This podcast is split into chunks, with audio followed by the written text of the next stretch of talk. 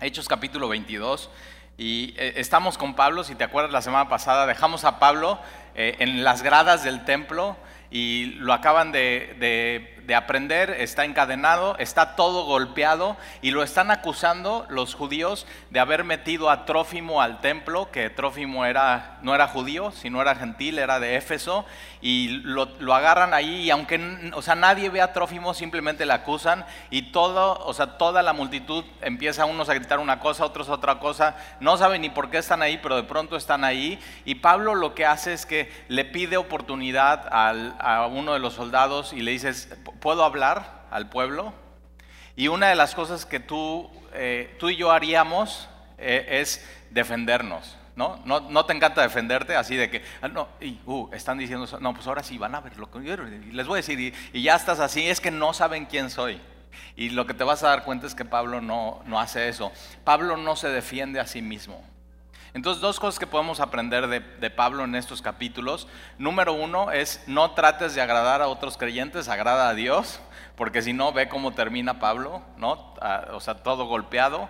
Eh, y de pronto eh, se da cuenta, bueno, eh, si no tengo que agradarlos tampoco, entonces me voy a tener que defender de ellos. Y cuando entonces ah, levanten acusaciones falsas de ti, mira lo que hace Pablo, en vez de defenderse a él, él toma la oportunidad para defender el Evangelio y hablar de Jesús.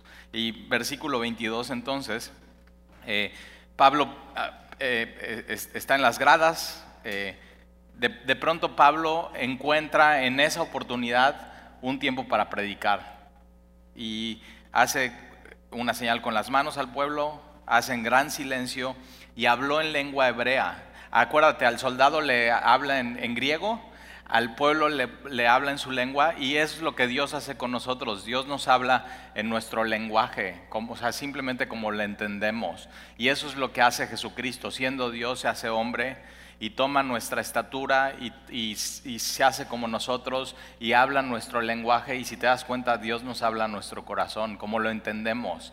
Y de pronto Dios, Dios usa cosas muy de nuestra vida para hacer impactos en nuestra vida y hablarnos y y, que le podamos entender. Eso, eso es Dios. Dios no espera que nos pongamos a su nivel, sino Él se baja a nuestro nivel. Eso es el Evangelio. Eso es, eso es lo, más hermoso del Evangelio. Y entonces eh, Pablo, versículo 1, capítulo 22, les habla y les dice, varones, hermanos, eh, él, está diciendo porque son judíos, no cristianos, sino eh, judío hablándole al judío. Y, tienes que eso, siempre buscar cuando vas, a, cuando vas a compartir el Evangelio a alguien, buscar algo que tienes tú en común con la otra persona. Por ejemplo, en, mi caso, eh, yo tuve cáncer hace más de 16 años y, hoy le doy gracias a Dios por mi cáncer, porque cuando voy a un hospital o voy a un lugar o se acerca alguien en la iglesia y, está viviendo lo mismo que yo viví hace 16 años, puedo tener un punto en común y de pronto Dios lo usa eso para que podamos conectar, podemos vernos a los ojos y decir, yo sé lo que estás viviendo. Pero entonces el, Evangelio, ¿no? Siempre busca eso. En vez de buscar puntos donde la persona está en desacuerdo contigo, busca un punto donde puedan estar de acuerdo y puedan conectar de corazón a corazón. Porque si no, no termina bien la cosa, simplemente es cada quien va a tomar su camino y eso los va a separar. Pero si de pronto encuentras algo, algo hasta un deporte, yo he visto eso. O sea, tengo un, tengo un, amigo que eh, él me dice, no, pues yo, yo hacía natación y, de pronto digo, ah, yo también. Y, y, sí hacíamos natación, ¿y en qué año? Y de pronto encontramos amigos en común. Y de pronto eso, eso te ayuda a poder compartir el Evangelio y hablarle a las personas a su corazón. Y Pablo es lo que hace, encuentra esos varones hermanos, de judío a judío hablando su idioma y padres, y, lo hace con mucho respeto. Siempre que compartas el Evangelio, hazlo con, mucha misericordia, con mucho respeto, por supuesto, con denuedo y pasión, pero, pero eh, dándole lugar a las personas, respetándolos y amándolos. Y entonces dice, varones, hermanos y padres, oíd, oíd ahora mi defensa. Ahora, cuando dice mi defensa, tú pensarías, va a decir, no, miren, o sea, a ver, enséñenme una foto donde yo metí a Trófimo. Miren, es más, váyanle a preguntar a Trófimo, está allá y nunca, nunca entró al templo, yo nunca lo metí, yo nunca he enseñado esto, están equivocados y de pronto él no se empieza a defender y, ya es algo que tenemos que de pronto eh, aprender a, ser nosotros, a siempre poner por delante a Jesucristo nuestro Salvador, a siempre poner por delante el Evangelio, a cualquier cosa, aún una acusación, usarla para proclamar a Jesús y este crucificado. Y entonces dice, ahora, ahora escuchen mi defensa ante, ante vosotros. Versículo 2, y al oír que les hablaba en lengua hebrea, guardaron más silencio. De pronto otra vez, cuando alguien ve que tienes algo en común, te escucha y guardaron más silencio y les dijo, yo de cierto soy judío, nacido de Tarso, de Sicilia, pero criado en esta ciudad. O sea, yo también soy de aquí, de Jerusalén. Una de las cosas que, yo uso mucho aquí cuando vine a, Veracruz, bueno, cuando estaba en Cuernavaca y estaba pastoreando allá y compartía el Evangelio con, jóvenes en la iglesia, una de las cosas es, bueno, pues eh, yo no soy, yo, yo soy chilango, pero entonces decía, pero realmente soy de Cuernavaca porque llevo toda mi vida viviendo aquí.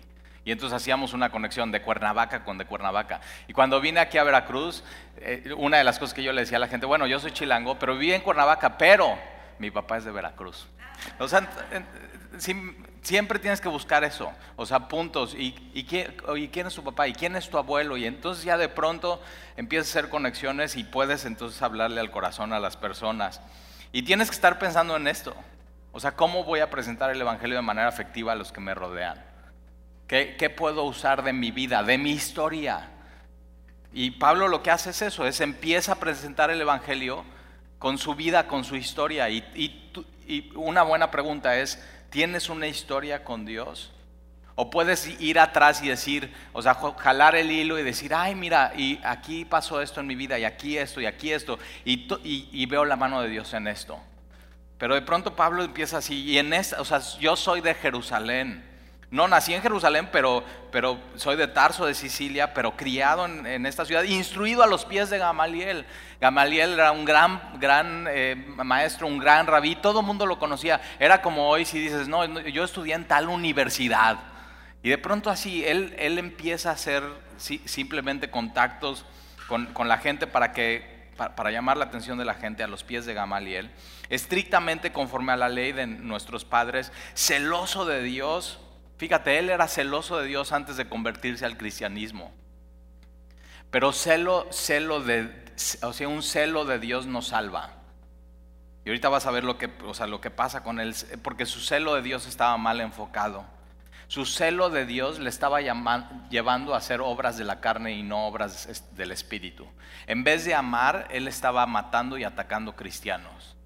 Entonces, o sea, tienes que tener cuidado porque hay gente que conoces en la calle que de pronto se ven muy celosos y muy piadosos, pero realmente con sus obras niegan su fe o niegan su piedad.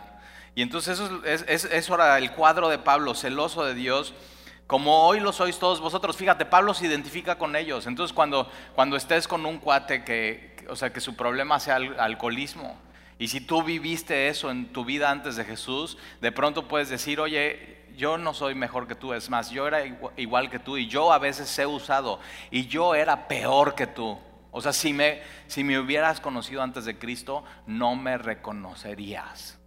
Y, y platico y a veces abro mi corazón y digo, mira, esto, esto, esto, esto. Y es, es, nuestra fe, así una fe sincera que tenemos que decir. Tiene, en, el, en, Cristo tiene que haber un antes y un después en tu vida. O sea, antes era así, ahora soy así. Tiene que haber una nueva vida por completo. Y entonces él está diciendo, como, como ustedes, eh, versículo 4, fíjate cómo no los está, no se está defendiendo a él, no los está atacando a él, simplemente está, está haciendo un puente para proclamar el Evangelio. Versículo 4, perseguía yo a este camino hasta la muerte prendiendo y entregando en cárceles a hombres y a mujeres.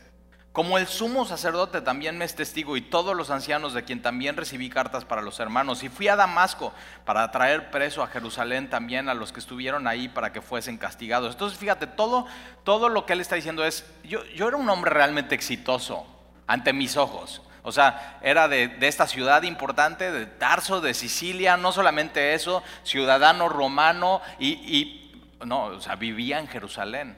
O sea, donde todo judío quisiera vivir. Y no solamente eso, sino estudié en una de las mejores universidades, hebreo de hebreos, fariseo de eh, fariseos, de la tribu de Benjamín, a los pies de Gamaliel. O sea, él está diciendo, yo tengo maestría en judaísmo.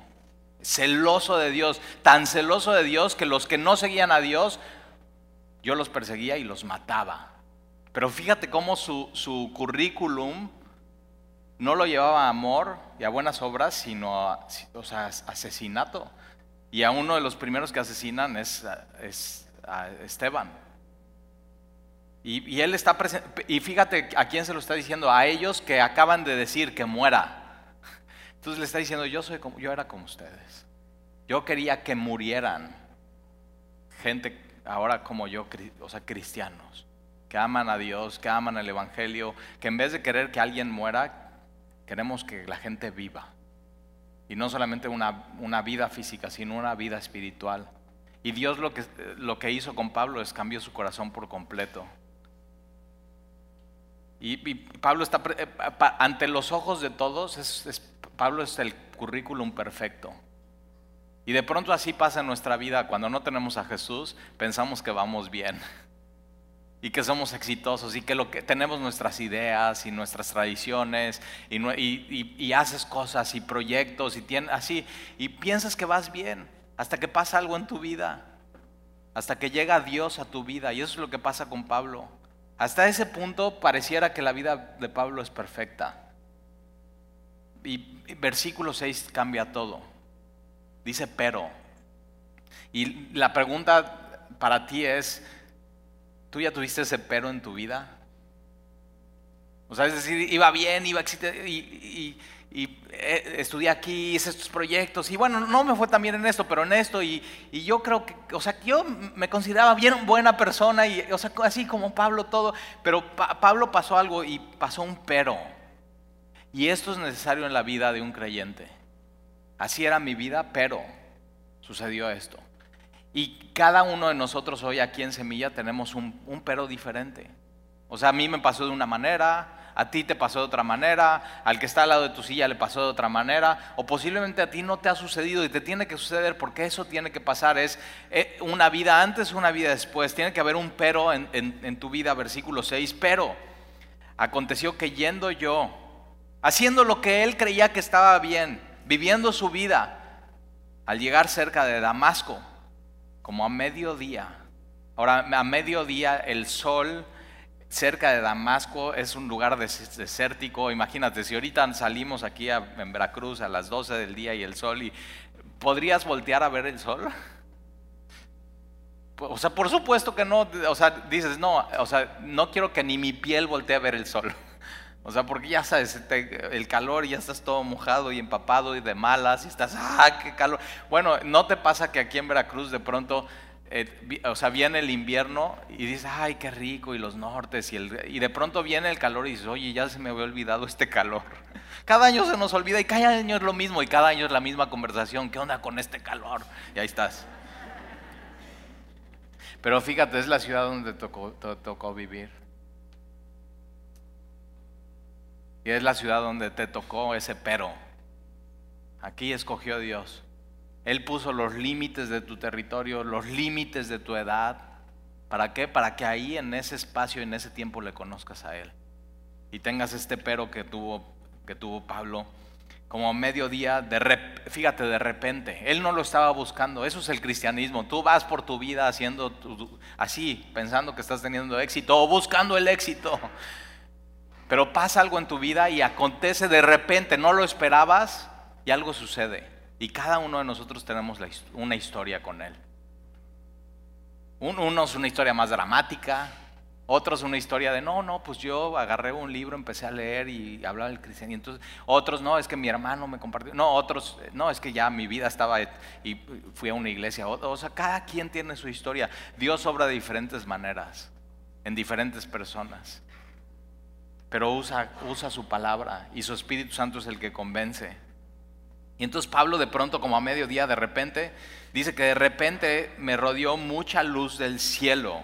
O sea, más, luz que la, la luz a mediodía en el desierto. O sea, es, es una luz fuera de lo normal, es una luz, es una luz no natural, es una luz sobrenatural.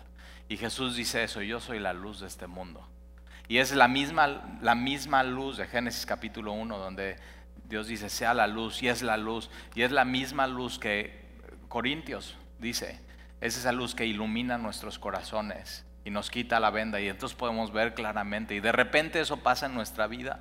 No, no podemos lograr nosotros que eso pase en la vida de alguien más, no podemos lograr que eso pase en nuestra vida, simplemente Dios de diferentes maneras llega y lo hace y, esa luz resplandece en las tinieblas. ¿Te acuerdas cuando eso pasó en tu vida? Ya ibas por tu vida sin, sin, sin, realmente un propósito ni un destino, tratando de hacer lo mejor que podías y de pronto luz, luz, hermosa luz. Y puedes ver entonces claramente las cosas. Cosas que no entendías las entiendes. Cosas que no veías las ves. Dios te enseña quién eres, pero también con esa luz te enseña quién es Él. Y te enseña su palabra. Y, Pablo ve esa, luz de pronto, luz del, luz del cielo, que, que nos ilumina, de ahí viene esa luz. Versículos, luz de lo alto. Para nacer de nuevo, nacer del Espíritu, se necesita la luz de lo alto, el Espíritu que desciende. Y Pablo lo que hace, versículo 7, es no puede hacer nada sino simplemente cae al suelo. ¿Te acuerdas de ese momento cuando entendiste el Evangelio? O sea, pasa lo mismo y vas caminando y de pronto luz y entiendes y Dios hace un alto en tu vida. Y Dios lo hace de diferentes maneras en diferentes personas, pero simplemente hace un alto en tu vida y tienes que decir, ok, ¿a dónde iba? ¿Quién soy? ¿Quién es Él? ¿Y qué tengo que hacer? Y, cae al suelo, versículo 7, y oí una voz. ¿Te acuerdas de esa voz? Dios llamándote y, o sea, es una voz personal. Sígueme. Y oí una voz que me decía, Saulo, Saulo. Es, es personal. Talí, Talí. Daniel, Daniel. Alan, Alan. Sandra, Sandra. Eduardo, Eduardo. Leti, Leti. O sea, es una voz personal que te habla a ti y tú sabes, es Dios me está llamando a mí. No me, no me cabe la menor duda. Dios me ama y Dios me está llamando a mí y Él quiere cambiar mi vida. Y no te cabe la menor duda. Y le dice, Saulo, Saulo, ¿por qué me persigues? O sea, tú, tú piensas que eres celoso de Dios y que estás haciendo las cosas bien, pero fíjate, estás bien equivocado. ¿No, te acuerdas ese día donde Dios arrojó luz a tu vida y te hizo ver que estabas terriblemente equivocado con lo que pensabas y lo que hacías? Y tú pensabas que estabas haciendo las cosas bien y lo, bueno, bueno, estoy haciendo lo mejor. Y eh, tu frase perfecta, es que nadie es perfecto. Dios, bueno, entendiste algo, sí. No hay ni uno bueno, no hay quien haga el bien, no hay quien busque a Dios. ¿Entendiste eso bien? Pero nunca le decías pecado, ¿verdad? Nunca le decías, me quedé corto de Dios, de lo que Él esperaba de mí. No le obedecí. ¿Por qué me persigues? Y yo entonces respondí, ¿quién eres? Y eso es la vida cristiana. Vas por tu camino, piensas que ahí vas más o menos bien, que eres exitoso, y de pronto luz, voz. Y tienes que preguntar quién eres, Señor. Porque en el Evangelio Dios se revela a sí mismo a nosotros. Su justicia se revela a nosotros. Su amor se revela a nosotros. Y es un... Ahí empieza. Aquí empieza la vida. Y Saulo se acuerda, estos años, años. Años de esto. Y una, una de las cosas estaba platicando con Alan, mi hijo, tiene 13 años, hoy se va a bautizar. Yes. Pero le digo, ¿cuándo naciste de nuevo? Es una pregunta que te tienes que hacer hoy, porque si no sabes responderla, posiblemente no has nacido de nuevo. ¿Cuándo naciste de nuevo? Es decir, ¿cuándo naciste de nuevo y qué frutos, qué cambios en tu vida empezaste a ver? Porque hay gente en la iglesia que está engañada. Yo digo esto siempre, hay, mucha gente allá afuera bautizada que no ha nacido de nuevo y mucha gente que ya nació de nuevo que no se ha bautizado. Y tienes que saber responder. O sea, yo sé que, eh, yo me acuerdo hace 10 años lo que pasó en mi vida. Me acuerdo exactamente cuando tuve una convicción, fui yo me acerqué con el que estaba dando la clase de Biblia y le dije, oye, yo, yo quiero Jesús, yo quiero recibir a Jesús en mi vida, ya no puedo más, estoy desesperado. Yo quiero eso, yo quiero eso que la Biblia dice. Tienes, o sea, en serio, considéralo eso hoy, tienes eso en tu vida. Puedes saber el momento, puedes saber cómo, puedes, puedes decir, ha cambiado esto en mi vida. Ha cambiado esto en mi vida. Y si no puedes contestar eso, el día de hoy puede ser ese día donde ibas pensando que eras un exitoso cristiano y realmente te des cuenta que no y Dios tiene que ser un alto en tu vida, tiene que arrojar luz, te tiene que hacer ver esta verdad, te tienes que caer de tu caballo como Saulo y de pronto oír su voz y tú decir, Señor, ¿quién eres? Perdón, no te conocía. Pensaba que era celoso de Dios, pero realmente no. No, ha, habido una vida transformada, no, había, no ha habido cambios en mi vida. Y Pablo dice, ¿quién eres, Señor? Y me dijo, yo soy Jesús de Nazaret. En el Evangelio Jesús se revela y dice, yo, fíjate, dice, yo soy. En el Antiguo Testamento el nombre de Dios es yo soy. Y Jesús está diciendo, yo soy, yo soy el que soy, yo soy Dios. Yo soy y mi nombre es Jesús. Y no te equivoques, de Nazaret.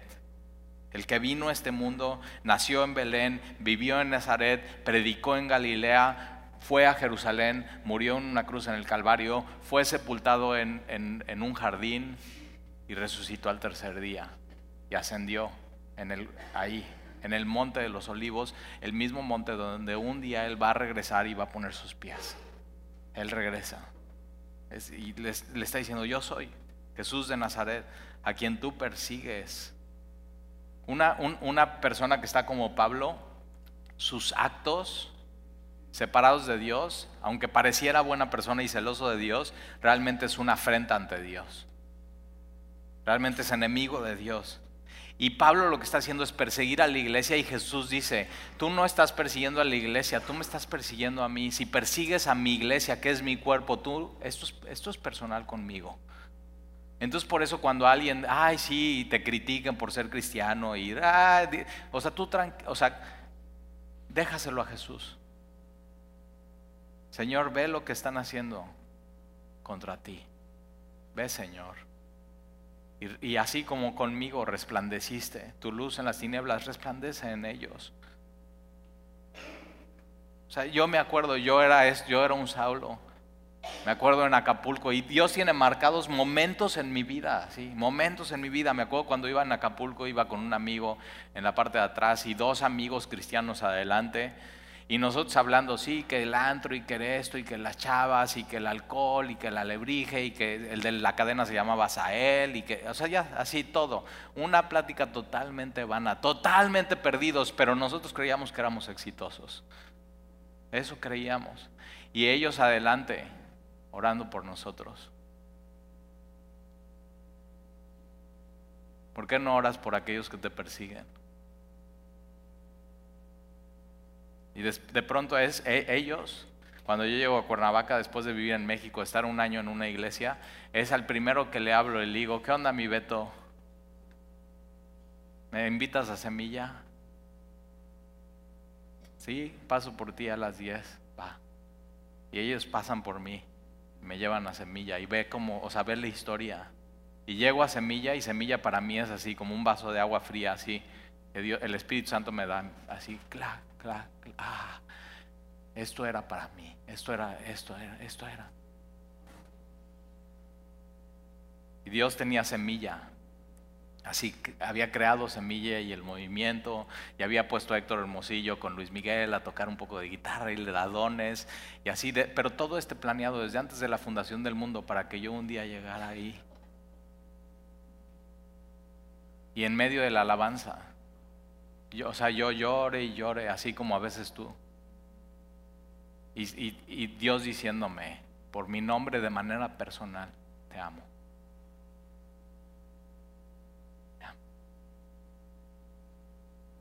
tan personal.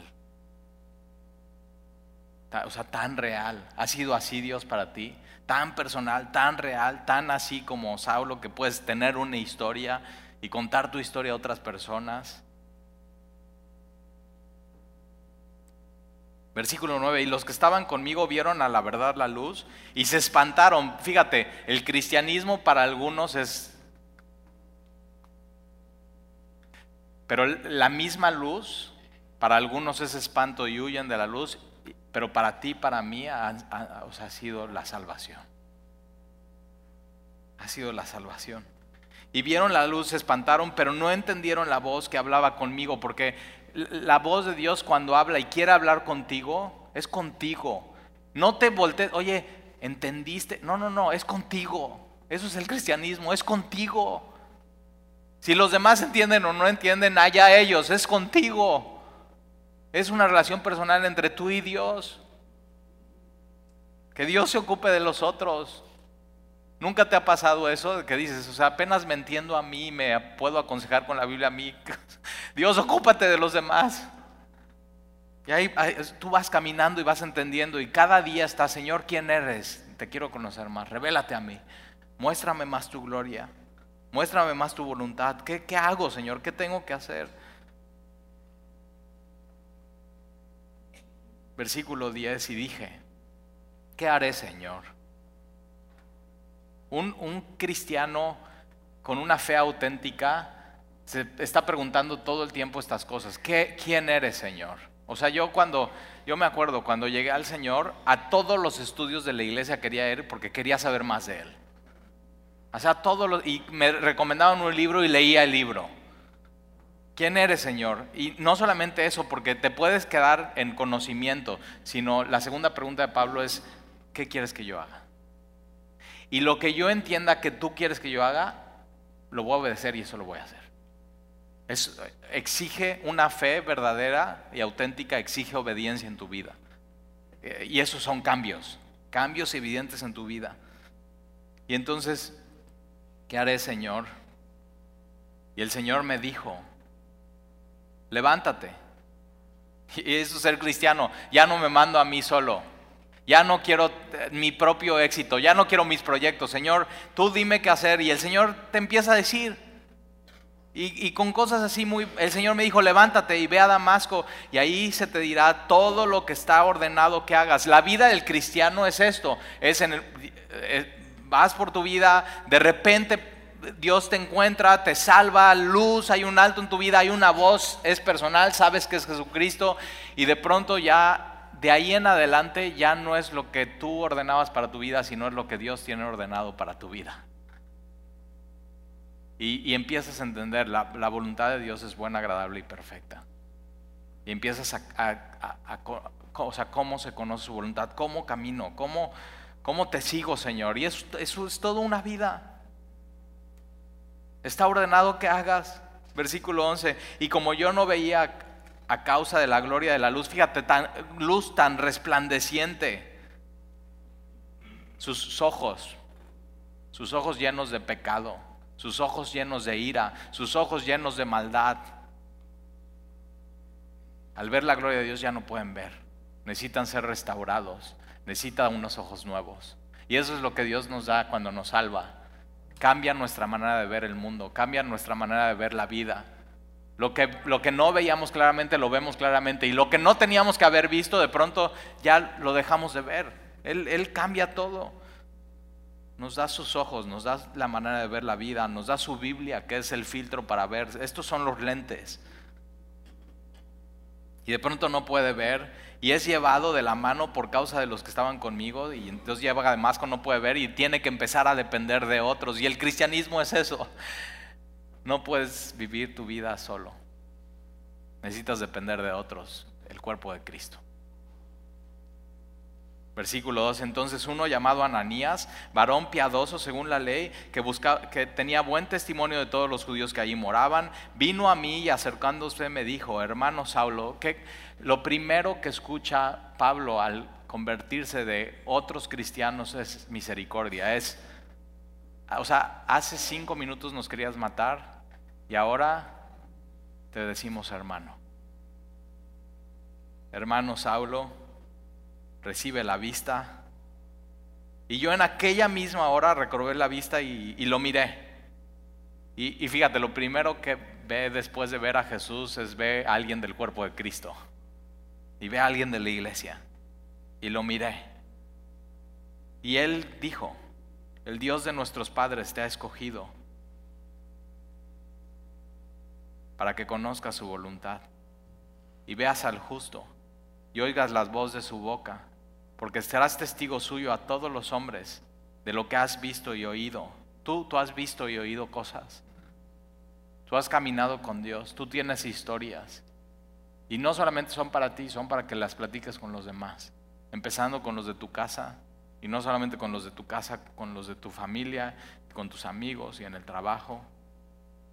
Y mira lo que pasa. Eh, eh, versículo 16, el jueves eh, en la madrugada, tres y media de la mañana, me despierto y, estoy, y digo, Señor, ¿qué voy a predicar el domingo? Y, yo tenía en mi corazón predicar hoy del bautismo. O sea, ¿qué es el bautismo? ¿Quién se debe bautizar? ¿Por qué se debe de bautizar? Y entonces dije, no, voy a leer lo que toca. Simplemente lo que toca. Y me pongo a leer y llego a este versículo 16 y mira lo que dice. Ahora pues, ¿por qué te detienes? Levántate y bautízate. Fíjate cómo Dios sabía que íbamos a cambiar la fecha de los bautizos, que caía hoy y hoy tocaba Hechos capítulo 22. Y que hoy iba a estar escuchando este mensaje y que hasta hoy no habías decidido bautizarte pero si tú has tenido esto, o sea, si tú vas por tu vida, crees que eres buena persona, ahí vas más o menos como librándola, pensando que eres exitoso o queriendo ser exitoso, pero tienes un pero en tu voz y de repente viene la luz en tu vida, viene Jesús, hay un alto en tu vida, escuchas su voz, le empiezas a conocer, empiezas a seguir su voluntad, lo que sigue en tu vida es ¿por qué te detienes? Hoy levántate y hoy bautízate. Ahora, ¿qué significa el bautizo? Fíjate cómo eh, y en algunas iglesias y gente llega y me pregunta, oye Tali, pero qué, o sea, ¿qué se, o sea, ¿qué se tiene que hacer para bautizarse? O sea, tengo que tomar un curso y digo, no. O sea, mira. O sea, Pablo no le, Ananías no le dice, oye, eh, Ananías, te tienes que inscribir a Navegantes 1, 2 y 3 y pasar a autocontrol, ser amigo del pastor, ¿eh? llenar una forma y entonces ya después, detente, ¿eh? detente, ya después te bautizas. No, no, no, no, no. La Biblia dice, ¿has, tenido este encuentro con Jesús? Cada quien de diferente manera, has tenido este encuentro con Jesús, lo que sigue en tu vida es levántate y bautízate. Ahora, con esta pregunta, ¿por qué te detienes? Es cómo debe ser entonces el bautismo. O sea, ¿cómo nos bautizamos? Y la Biblia está llena de ejemplos del bautismo. Y algunos le dicen ordenanza porque Jesús ordena, Mateo capítulo 28, y de hacer discípulos y bautícenlos. Eso le dice a los apóstoles y a sus discípulos. Y para ellos bautizar a la gente, pues tenía que haber gente que se quisiera bautizar, que había tenido este encuentro con Jesús y, y es una ordenanza o un sacramento, podríamos decir, solamente dos. Uno es el bautismo, la otra es la cena del Señor. Y muy importante, las dos recuerdan la muerte y la resurrección de Jesús. Las dos están apuntando eso y recordando eso y es un cuadro hermoso de eso. Ahora, ¿qué significa esta palabra aquí en el, en el versículo 16? bautizarte. Es la palabra en el original bautizo, que quiere decir sumergir. Sumergir. Es no solamente sumergir, sino hundir. No solamente sumergir, hundir, sino inmersión. Es, es poner algo por completo es esta idea de, de baptizo, también lo hacían con las telas, entonces tenían telas, tenían una cubeta y tú para, era de, vamos a decir, era de color rojo, grana, como tus pecados, y de pronto esta cubeta estaba llena de agua con colorante ¿Has usado los colorantes estos de caballito? Blanco, color nieve.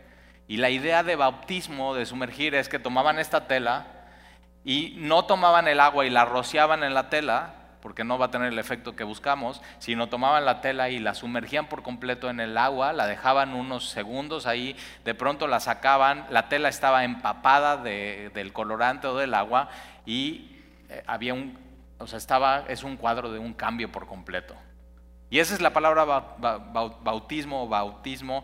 Y de hecho Jesús es uno de los ejemplos en Marcos capítulo 1, Jesús se bautiza y Juan le dice, o sea, ¿cómo tú vienes a ser bautizado por mí? Yo, o sea, yo debería de pedirte a ti que me bautices a mí. Y Jesús dice, no, yo vengo a ti, o sea, bautízame para que se cumpla todo la justicia. Él lo hace, Jesús lo hace y Jesús obedece al Padre por amor.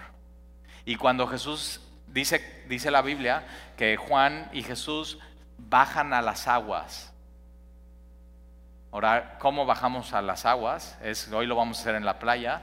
Eh, vamos caminando y se va haciendo más profundo, el agua te va cubriendo y bajamos, y son dos personas, baja Juan y baja Jesús, y dice que cuando Jesús lo bautizan, por obediencia al Padre y por amor al Padre, Jesús sale del agua, entonces tienes este cuadro de sumergir por completo y Jesús siempre va a ser el ejemplo en la Biblia.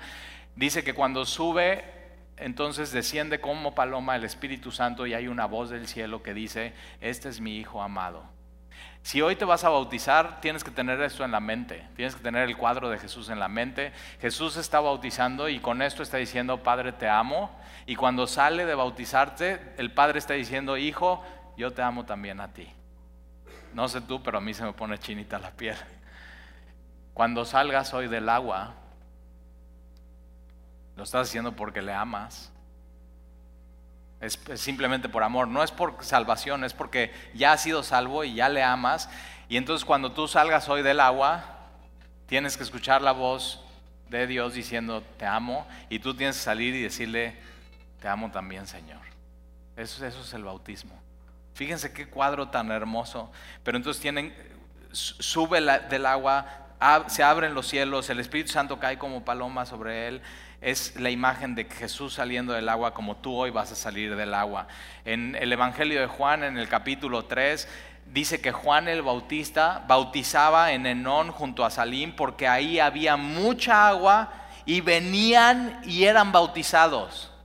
Fíjate cómo no Juan iba a ellos y decía, oye, ¿te quieres bautizar? Aquí, mira, aquí traemos una, una pequeña alberca. Yo me bauticé en una pequeña alberca. Y algunas veces eh, yo aquí en Semilla decía, oye, ¿por qué no en vez de hacerlo en la playa, por qué no compramos una alberquita de esas del Costco? O sea, me sapean los líderes de la iglesia, así como tal, ¿y qué estás pensando? ¡Pah! Ah, no, perdón, vamos a la playa. O sea, porque fíjate, en la alberca lo que harías, no bajarías a la, no baja, o sea, esta alberca porque le, le tendrías que hacer así para meterte.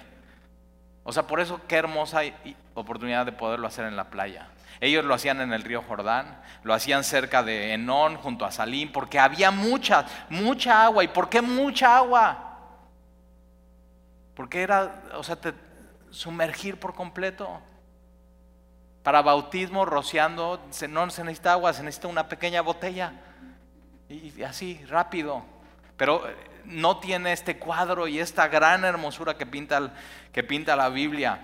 Eh, pero fíjate, dice que ellos salían a Juan. Es más, Jesús, Jesús viene a donde están bautizando. Y eso es lo que vas a hacer hoy si te vas a bautizar. Tú vas a ir para allá. ¿Y qué crees? No te puedes bautizar solo. No te puedes bautizar solo, te, verías ridículo. O sea, ¿cómo le harías? Te pararías en medio de la nada en el mar y dirías, ok, eh, yo te bautizo. Sí, ¿Crees en Jesús como tu Señor y Salvador? Sí, sí creo en Jesús como mi Señor y Salvador. Ok, ¿crees que Dios lo levantó de los muertos? Sí, sí creo. ¿Te, das cuenta? Pero hay cristianos que quieren vivir así, pensando que pueden vivir sin... Y fíjate, así como no te puedes bautizar solo y necesitas el cuerpo de Cristo, es la misma imagen. No te puedes salvar solo y necesitas un Salvador, se llama Jesucristo. No puedes separar a Jesús, la cabeza de su cuerpo, de la iglesia.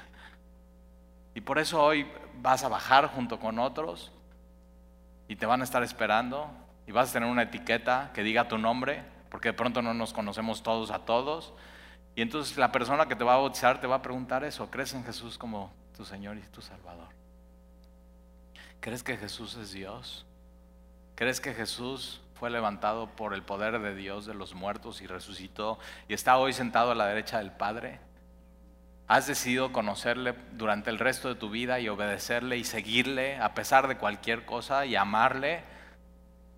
Sí creo. ¿Le amas? Le amo. Nosotros te bautizamos en el nombre del Padre, del Hijo, del Espíritu Santo, como dice Mateo capítulo 28. Y lo que hacemos entonces es bajamos por completo y arriba.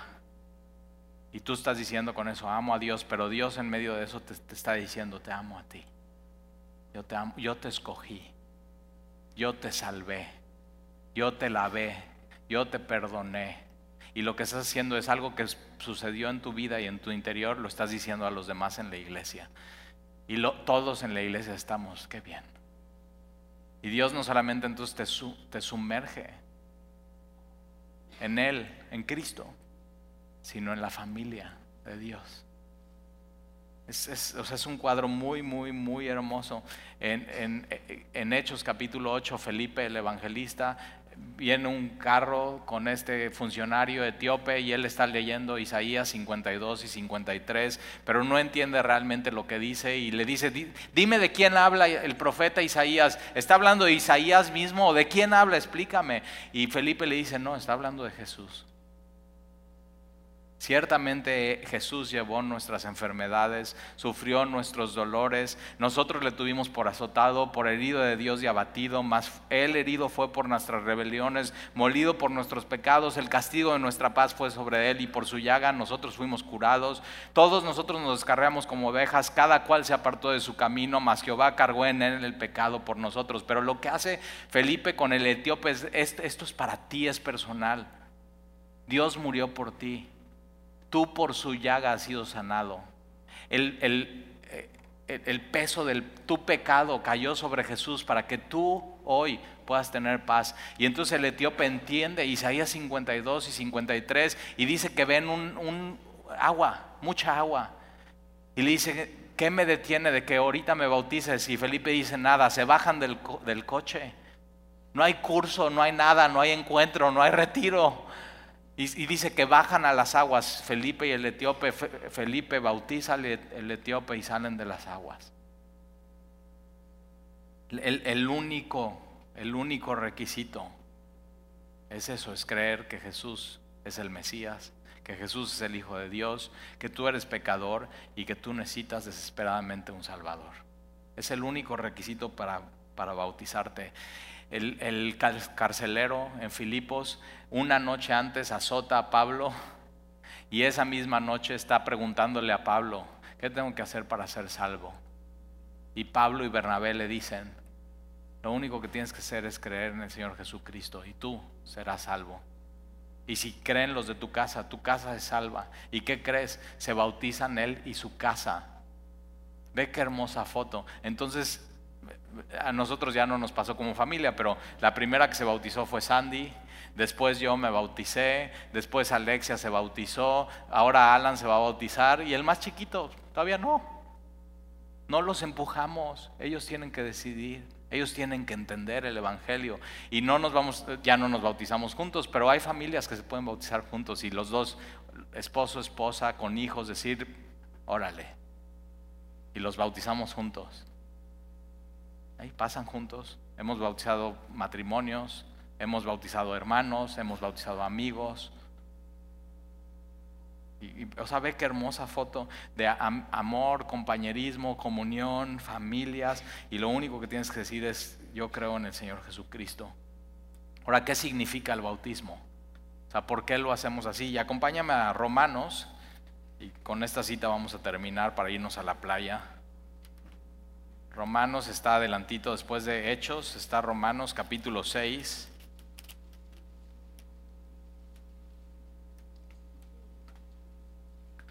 Romanos capítulo 6. versículo 1, y es una foto del bautismo. Me encanta Romanos capítulo 6, versículo 1. Dice, ¿qué pues diremos? ¿Perseveraremos en el pecado para que la gracia abunde? De ninguna manera. Porque los que hemos muerto al pecado, ¿cómo viviremos aún en él? O sea, tiene que ver un cambio de vida. Y la foto del bautismo es, hemos muerto al pecado, hemos muerto a nuestro viejo hombre. Ya no somos los mismos. Con Cristo estoy juntamente crucificado. Ya morí con Él y ya no vivo yo, sino Cristo vive en mí. Entonces, porque hemos muerto al pecado es una foto del bautismo, ¿cómo viviremos aún en Él? ¿O no sabéis que todos los que hemos sido bautizados en Cristo Jesús hemos sido bautizados en su muerte? El bautismo es una foto de que hemos muerto junto con Cristo. Porque somos sepultados juntamente con Él para muerte por el bautismo. Entonces fíjate, ve qué foto. El día de hoy, si tú te vas a bautizar, vas a pasar y el, el primer cuadro es, vas a proclamar que tu viejo hombre, que tu viejo yo ha muerto. Entonces el bautismo es, es como, un, como un funeral. Ya no vivo yo. Y entonces si el pecado llega a tocar a mí así,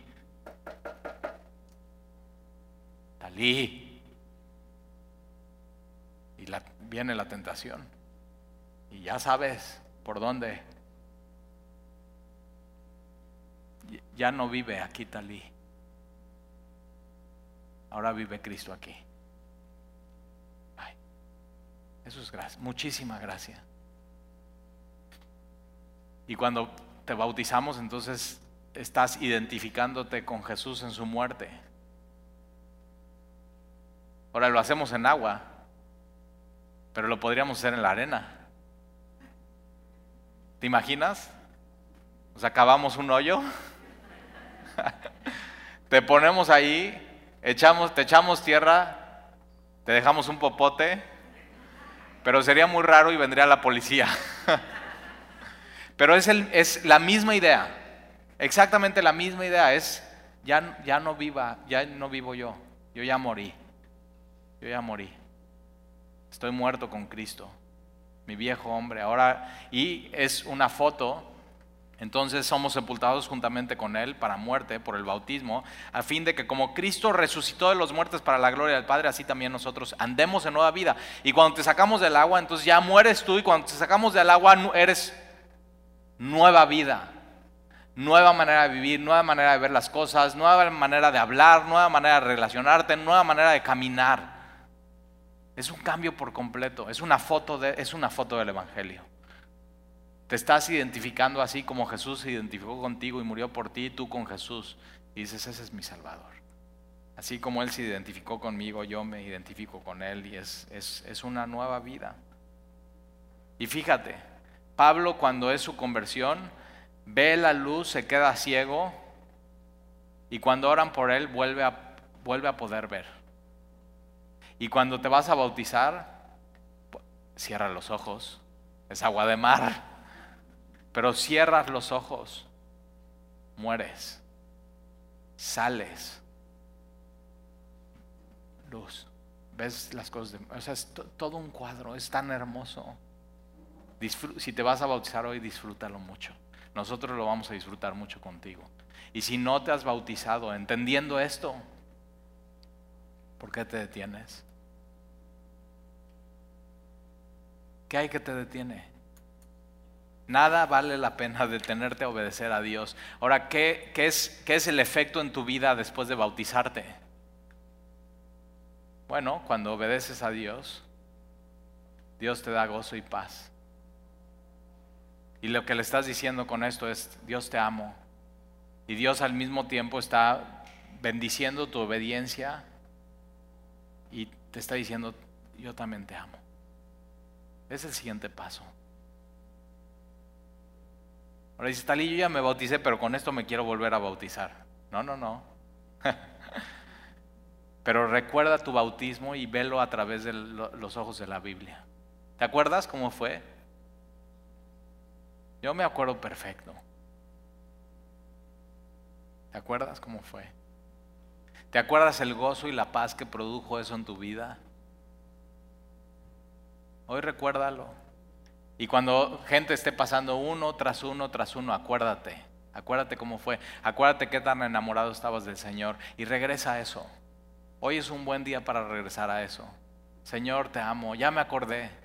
Yo decidí identificarme contigo, decidí obedecerte, decidí amarte. Yo hoy entiendo que me sigues amando a pesar de mí, Señor. Quiero, o sea, quiero volver a empezar. Y disfruta de su amor y pregunta, Señor, ¿quién eres? ¿Qué quieres que yo haga? Ahora tú puedes decir, Talí, bueno, pero, eh, o sea, el ladrón en la cruz nunca se bautizó. Digo, sí, sí, o sea, el bautismo no es para salvación. El ladrón en la cruz, Jesús le dice, hoy estarás conmigo en el paraíso. No se bautizó, no hizo absolutamente nada, lo único que hizo fue creer en Jesús. Pero déjame, te tengo esta noticia. No estás en una cruz. Y lo que toca es bautizarse. No, no hay nada que te detenga, simplemente hazlo. Y cuando el día de hoy salgas del agua, dile, Señor, te amo. grita, eso. Señor, te amo. Y escucha a Él diciendo a tu corazón, yo también, yo también te amo. Eso es el bautismo. ¿Oramos?